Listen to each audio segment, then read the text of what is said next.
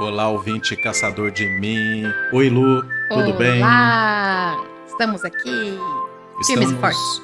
Firmes, fortes, voando baixo nesse episódio 46, ouvinte. Se você chegou até aqui, já sabe do porquê dessa analogia, né, Lu? Por que será, hein? Voando baixo. Voando, voando, voando. gente. É. Caro ouvinte, hoje a biografia é do Le Petit Santos. Você já ouviu falar? Não? Tá. Uma das pessoas mais famosas do mundo, Lu. Lá no começo do século XX, hein? Olha aí. Famosérrimo. é. O ouvinte tá procurando. Ah lá, lá, ah lá, Lu, ele digitando lá, ó, Le Petit Santos. Calma, ouvinte. Esse é o apelido carinhoso que os franceses deram ao Alberto Santos Dumont. Sim, ele, Santos Dumont. Esse com certeza você já ouviu falar. Uau, Santos Dumont. Eu acho que é um dos meus ídolos, gente. História linda. Muito bem. Já deu nome a aeroporto, já deu nome a museu, já deu nome a rua, já, deu- já deve ter dado nome, inclusive, a algumas pessoas, algumas crianças, né? É um nome inspirador. Essa história, inclusive, do Santos Dumont, esbarra num fato, né, num conflito, numa disputa famosíssima, né, que é com os irmãos Wright, a, a respeito da autoria da invenção do avião. Inclusive, eu toquei nesse assunto aqui com a Lu, ela ficou emperdigada, que ela falou, calma aí, peraí. Já fiquei indignada. Falei assim: o mundo inteiro aceita que foi Santos Dumont, primeira pessoa a voar lá no Torre Eiffel. ok? Os americanos defendem os irmãos Wright. Mas nós defendemos Santos Dumont, com certeza. Aliás, Santos Dumont, o aeroporto Santos Dumont, que o André falou que leva o nome né, de Santos Dumont, lá no Rio de Janeiro, é o meu aeroporto favorito para aterrissagem e decolagem. Porque a vista é linda, é linda ali do marzão. Algumas pessoas vão discordar dizendo, meu Deus, a tensão é muito grande, porque assim, a manobra de aproximação quase que esbarra lá. na água. E quando você tá decolando, você quase vai pra água também. Você- Mas é legal, porque se não decolar, pum, você mergulha. É, é, exatamente. É com emoção, gente. Pois bem, Lu, olha, olha, olha, olha o meu rostinho feliz aqui, ouvinte. Onde nasceu Santos Dumont? Ai, não, gente, sério. é, ai, não sabia. Meu Deus. Lá vem, Ai, lá ai. vem, lá vem, André. Ouvinte, se você tá chegando aqui, saiba que eu sou das Minas Gerais, eu fico todo feliz, todo vaidoso quando eu tô biografando pessoas das Minas Gerais. É, nasceu lá nas Minas Gerais, Santos Dumont, em 20 de julho de 1873, na cidade que à época se chamava Palmira, mas se você ouvinte quer localizar essa cidade nos dias de hoje, a cidade não por acaso leva o nome de Santos Dumont. É lógico, né? Mais do que merecido, né? Merecido. É uma homenagem em tanto aí, né? O, o Santos Dumont, a cidade, tá? Santos Dumont, ela fica ali mais ou menos entre Barbacena, Juiz de Fora. Ô Lu, eu tava lembrando de um tour que nós fizemos, né, no começo é, de 2022, passando ali, né, por Minas Gerais em direção ao norte de, do Espírito Santo. Estivemos ali naquela região, tá? Tivemos, eu tava falando isso. Nós- eu lembro que da placa de juiz de fora ali. Não reparei em plaquinha de Santos Dumont. Na próxima a gente Mas dá na uma próxima, paradinha lá exatamente, Dumont, por né? favor, vamos lá É, conhecer. isso mesmo. Ah, inclusive, Lu, a 20 de julho, né, quando se comemora aí o nascimento, o aniversário de Santos Dumont, também se comemora ah, o fato de que o primeiro homem pisou na Lua em 1969, que foi o astronauta Neil Armstrong. Olha aí, que Olha feliz só, coincidência, Esse né? voou muito longe. Esse voou muito alto. Sabendo que Santos Dumont precisou voar apenas alguns metros né, acima do chão para ser considerado aí o grande feitor, inventor da, do- da indústria aeronáutica como um todo. Poxa vida, né?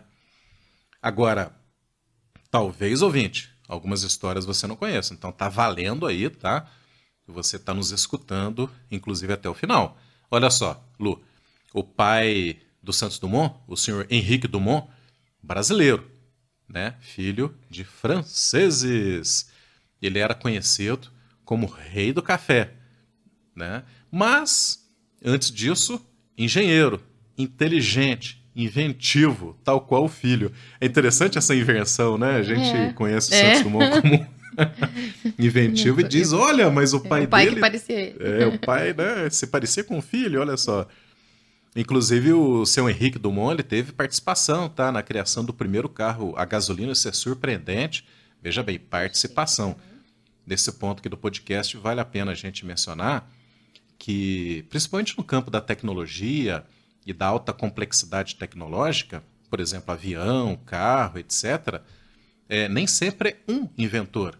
Esse movimento de invenção, às vezes, é global. Né? E mesmo à época, né? princípio do século XX, final do século XIX, eram pessoas pensando na mesma solução.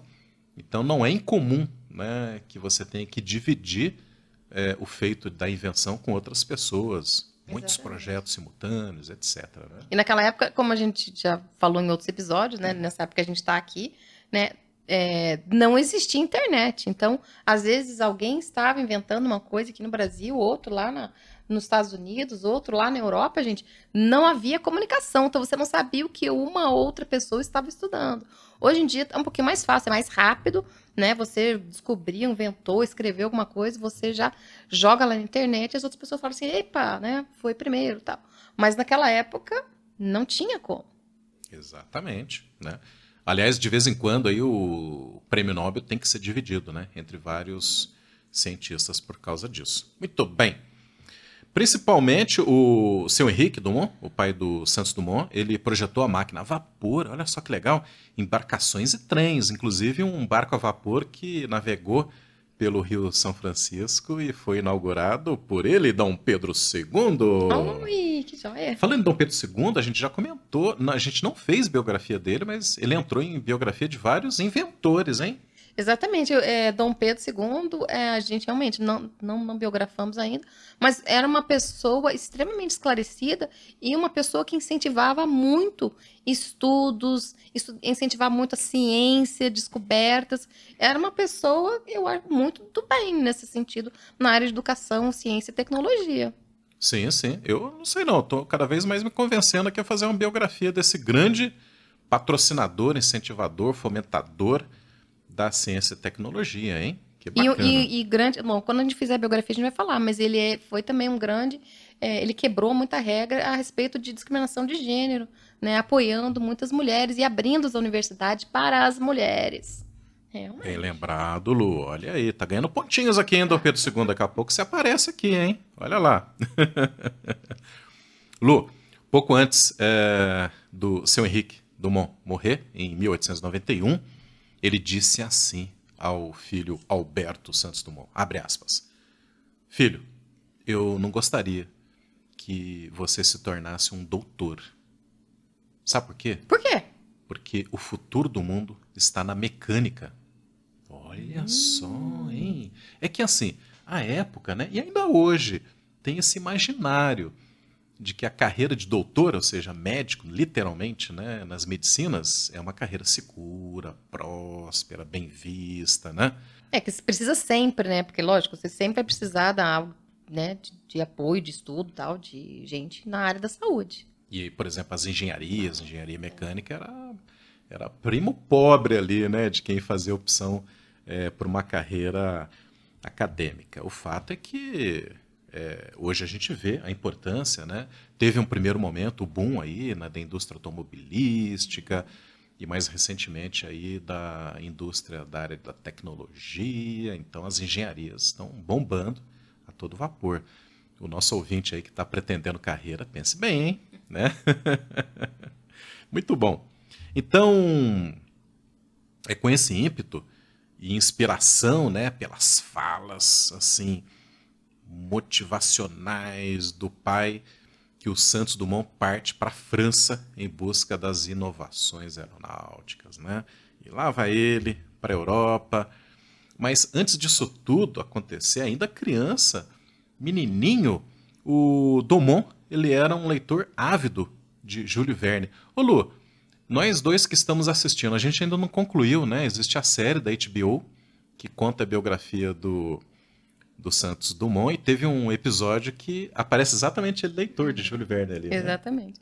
E se você não leu Júlio Verne ainda, eu sugiro que li, leia. Se você gosta de ficção científica, tem filme do Júlio Verne, filmes baseados em Júlio Verne, né, que é Viagem ao Centro da Terra. Que, gente, e, e os livros são ótimos, gente. É muita criatividade, é muito legal. Né? Realmente é incrível. Ele tem histórias fantásticas. Leiam lá. É, olha aí.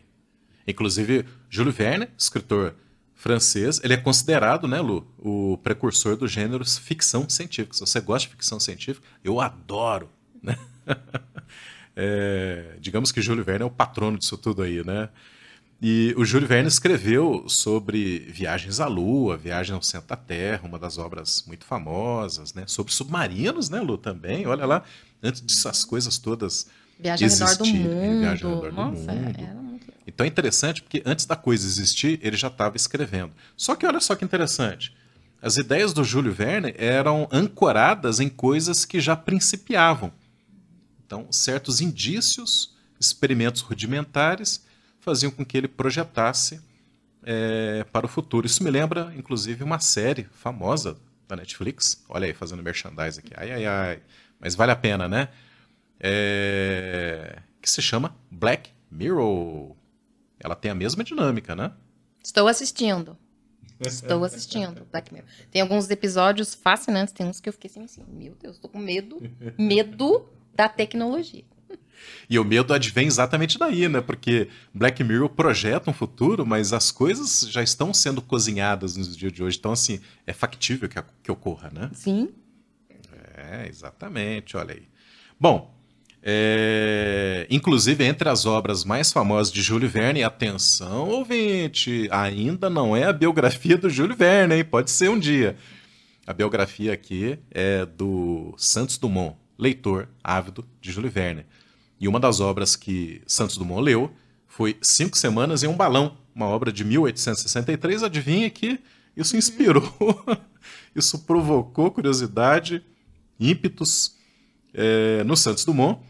E ele ficou tão impressionado com essa obra, Lu, que chegando lá na França, ele foi imediatamente saber quem já estava iniciando aí os experimentos né, a, para balão, e já existiam alguns balões voando né, lá pela França.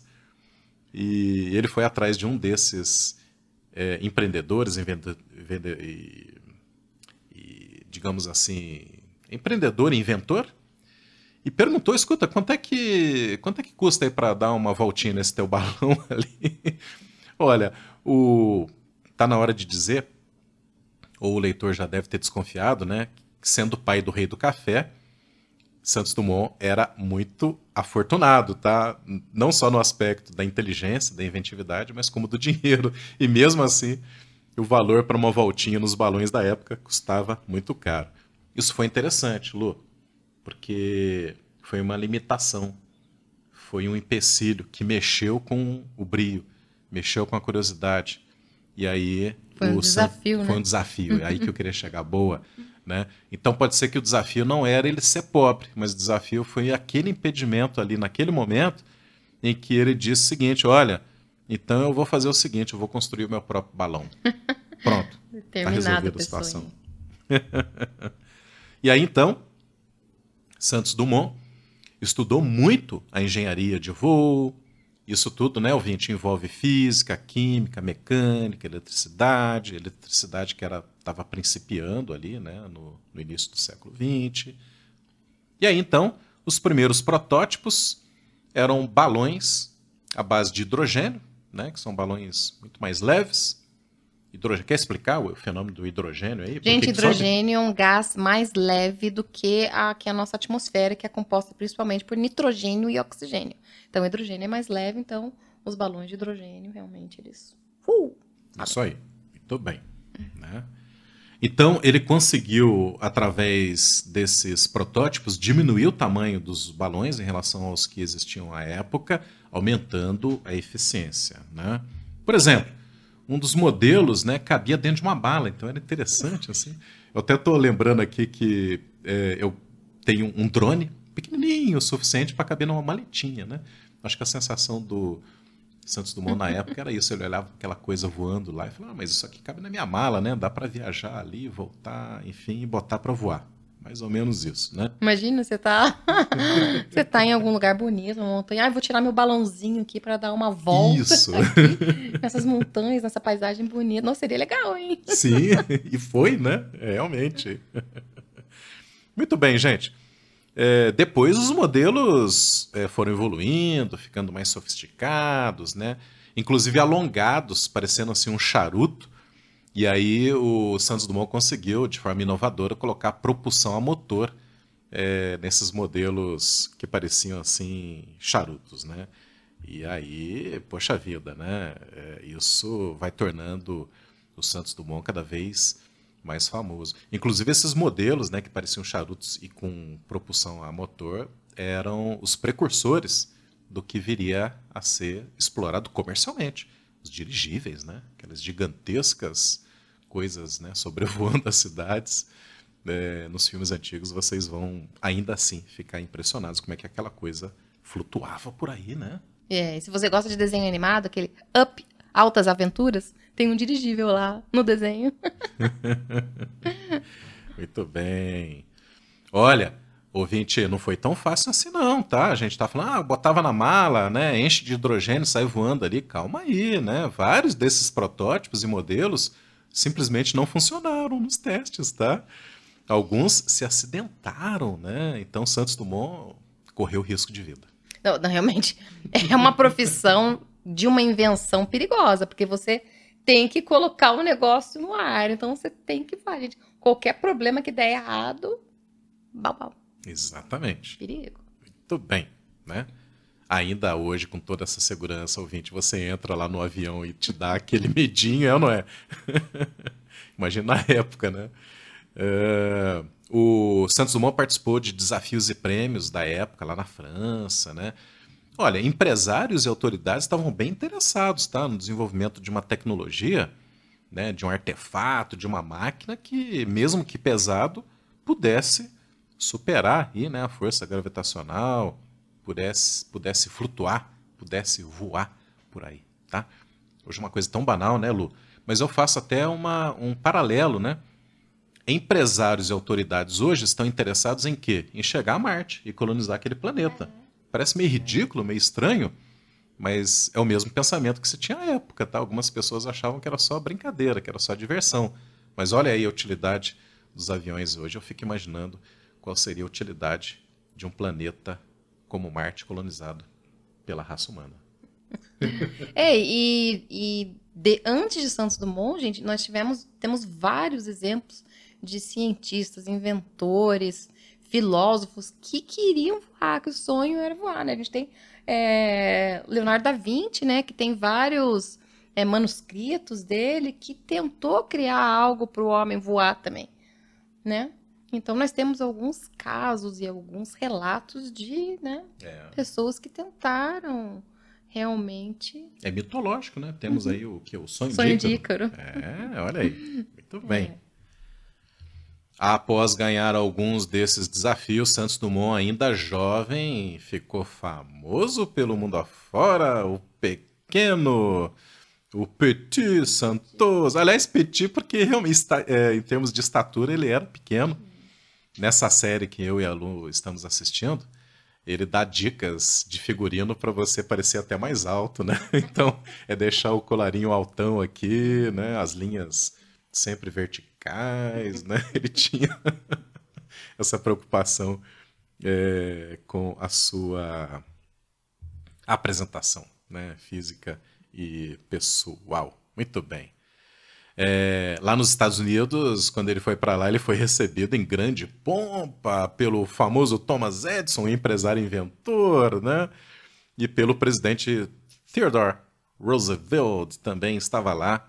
É, trazendo as boas-vindas ao grande inventor brasileiro.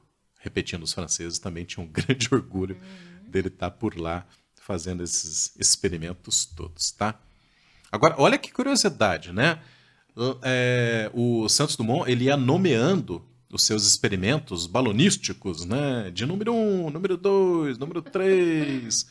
O número 9, ele foi pilotado por uma mulher, uma amiga dele, a Aida de Acosta, né? Uma cubana, né? Naturalizada norte-americana.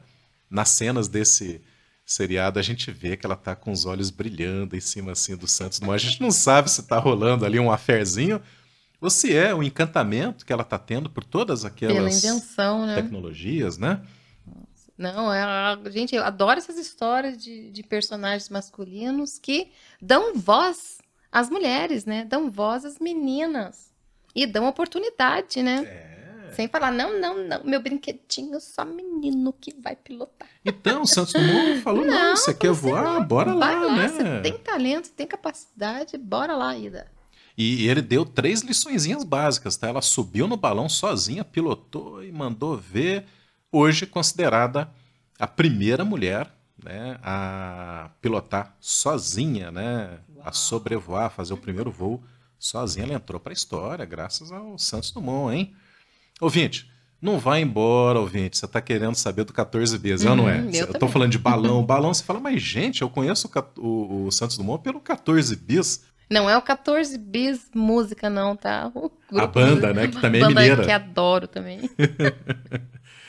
É, então tá, tá. A minha música preferida do 14 Bias é essa linda juventude, né? E foi na altura da juventude que Santos Dumont, depois da fase dos balões, chegou ao projeto do avião aí propriamente dito, 14 bis. Eu aposto que você conhece mais o Santos Dumont pelo 14 bis do que por esses, esses inúmeros, né, balões que ele experimentou e que foram tão importantes no desenvolvimento da tecnologia aeronáutica, né? Os franceses chamavam o 14 bis de Oiseau de proie. O que, que você achou da minha pronúncia em francês? Nossa! Eu fiz biquinho, né? Maravilhoso, maravilhoso. o que significa, afinal, isso? Oiseau de proie, traduzido, significa ave de rapina. Olha, Olha aí. Muito bem. Essa incrível máquina de construída em 1906, o 14 bis, ganhou prêmios importantes lá na França, Lu. É, inclusive, sabe, após voar alguns metros acima do solo, né? E aí o ouvinte está dizendo, ah, mas caramba, mas como assim, né? Gente, estávamos no começo do século XX, né? Colocar uma máquina de mais de 200 quilos né, voando autonomamente acima do solo era um feito que vocês não têm ideia da importância disso, tá? É, ah, e o nome 14 bis vem da onde, hein? Eu também eu acho que você não sabe. Ó, vai sair desse episódio hoje todo orgulhoso e orgulhosa. 14 bis porque os balões, lembra que os balões, ô Lu, eram nomeados, nomeado por números. né? Isso. Então, é, o Santos Dumont usou o balão número 14, olha que engenhosidade, para tentar um primeiro protótipo do 14 bis. Então ele botou o balão em cima do avião para sustentar da maior sustentabilidade. Então, como o balão 14 estava ali retornando, né, ao seu uso para dar maior sustentação ao avião, então 14 bis significa 14 de novo, ou seja, o, o- o balão voltou novamente para dar uma forcinha ali para o próprio avião. Curioso isso, hein? Bacana. Muito bem. Por onde anda essa raridade, gente? O 14 bis não faz tanto tempo assim, né? Será que tem algum museu, enfim? Deveria, né? Olha, infelizmente, em 1907, 14 bis do Santos Dumont, pilotado por ele mesmo, tá? Sofre um acidente. Uau! Não foi fatal, porque você viu que ele voava a É poucos baixinho. metros do chão, né? Mas quebrou bastante coisa. Aí o Santos Dumont, como bom engenheiro mecânico, saiu catando o que sobrou e foi, partiu, inventou, montou um outro, um outro projeto. Mal ele sabia que se tivesse mantido, né, essa, esse protótipo original, hoje seria uma coisa muito visitada, muito apreciada por todos, por todas as pessoas, tá? Em 1909, Santos Dumont começa a sofrer de esclerose múltipla, uma doença terrível, né, Lu? Ele Nossa, vai, que não tem cura, não tem degenerativa. Cura, degenerativa. Triste. É, aos poucos ele vai abandonando os projetos e até mesmo o convívio social. Em 1915, com a saúde agravada, ele retorna aqui para o Brasil e ainda tenta né, manter uma certa rotina, né, uma certa lucidez, enfim. Inclusive, tem um livro dele, ele chegou, olha, ele escreveu um livro, tá? Com esse título, O que eu vi, o que nós veremos. E nessa obra, que na verdade é a transcrição né, e retrabalho de algumas cartas que ele normalmente trocava com autoridades, empresários, ele faz uma crítica. Ele diz o seguinte: poxa, será que o Brasil ainda não percebeu que a inovação tecnológica está acontecendo aí pelo mundo, né? Estados Unidos, Europa? A gente tem que dar importância a isso aqui no Brasil. Né? Ele próprio né, teve que ir até a Europa, a França, para desenvolver as suas, as suas invenções. Né? Gente, como é triste. Olha, se vocês assistirem todos os nossos capítulos, todos os nossos biografados, todos os nossos episódios, podcast, vocês vão notar quantas vezes nossos cientistas, artistas, atletas, né, foram buscar fora do Brasil estudo, reconhecimento, projeção na carreira, porque este nosso país, infelizmente, não incentiva e não reconhece né, os nossos talentos quando, até quando a gente vai deixar tanta gente boa ir para fora do Brasil, gente? Né? Vamos é. acordar para isso, autoridades, por favor, olhem por nós, né? Vamos incentivar é. aí ciência, tecnologia, educação. Então, assim, a, é uma crítica elaborada no princípio do século XX e agora em pleno século XXI continua Passaram ainda... Passaram-se exatamente 100 anos. Válida, né? É. Olha, gente, além da esclerose múltipla, o Santos Dumont também adquiriu uma outra doença trágica, silenciosa, né, que é a depressão. E nessa altura é, de uma vida bastante sofrida do ponto de vista da saúde, ele vai para Petrópolis, Rio de Janeiro, se refugiar.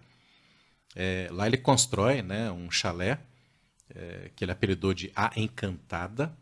E é interessante, Lu, porque mesmo, olha só, depressivo, com esclerose múltipla, ele tomou conta né, da mobília, de mobiliar e decorar esse chalezinho dele, nesse recanto lá em Petrópolis. E ele projeta algumas curiosidades, tá? Ele projeta, por exemplo, uma mesa né, é, de jantar bem alta, assim, lá nas alturas. é óbvio, né, Santos Dumont? Tinha que estar tá lá no alto, né? O que mais que ele projeta lá que é bastante inovador para a época, né? Chuveiro de água quente e uma escada que tá lá ainda, tá? Nesse chalé. E eu te convido, tá, Lu, pra gente visitar um dia. Ai, por favor. Diz que você só consegue subir essa escada se você usar primeiro o pé direito. Não tem como subir se não usar o pé direito primeiro. Interessante. Nossa, mas sabe que eu já vi esse tipo de escada, que ela, ela, ela é, é estreitinha, bem estreitinha num dos lados, daí no outro passo que tem o um pezinho. E no seguinte é o contrário, estreitinho do lado de cá, e no outro passo tem. Ela, ela aumenta. Eu ah, já vi, então é realmente assim. ela tem os passinhos certinhos. Eu já vi esse tipo de escada, agora não lembro. do Santos Dumont, gente. então é isso, gente. Que coisa, né? Que mente, né? Que não para nunca, né? Enfim, é... hoje esse chalé, a Encantada, é um museu lá em Petrópolis e fica aí o convite para todos nós que tivermos a oportunidade de dar uma espiadinha, deve ser muito curioso, né? Em 23 de julho de 1932, com apenas 59 aninhos, Santos Dumont morre. Tem uma controvérsia ali, tá? Se ele morreu de causas por conta da doença, se ele antecipou essa morte num ato suicida, isso é controverso, tá? Importante a gente não ficar focado nisso, né? É, mas algo que pode até parecer mórbido, ainda assim honra a memória e a personalidade desse grande inventor. Curiosamente, ele já havia projetado o próprio túmulo em 1922. E é lá, no cemitério São João Batista, no bairro de Botafogo, no Rio de Janeiro, onde ele foi sepultado. Puxa vida. Você sabe que não é a primeira história de pessoas que eu é, já ouvi, né? Que projetaram túmulo, toda a cerimônia de velório, escolher a frase pro túmulo. Já ouvi algumas histórias, até escolher caixão, até tudo isso. a gente é que a gente ainda vê a morte como uma, uma, uma coisa ruim, né? A gente não, não enxerga a morte como um ritual de passagem ou término do ciclo, né? É isso. Mas muito interessante. Então, até no seu ato último e derradeiro, diante da morte, ele ainda assim projetou, planejou e executou. Que interessante, né? Muito bem, ouvinte. Esse então foi o nosso episódio número 46. Santos Dumont, uma das pessoas mais famosas do mundo. E é brasileiro. E é das Minas Gerais, Lu. Muito orgulho, gente, de um brasileiro, né? Inventivo, criativo e que foi longe, né? Determinado, cuja paixão o levou às alturas. Isso! Fantástico. Tchau! Beijo a todos, até a próxima.